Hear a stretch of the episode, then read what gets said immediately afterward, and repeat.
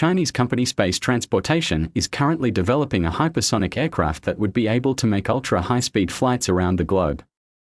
According to the company, it could fly from Beijing to New York in one hour. Yet another mind boggling high speed project has been born.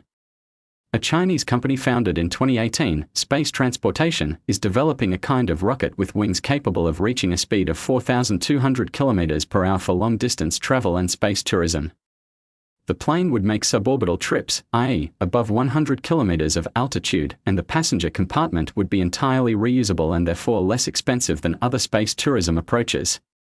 To sell the project, the company claims that its concept will be capable of connecting Beijing and New York in one hour.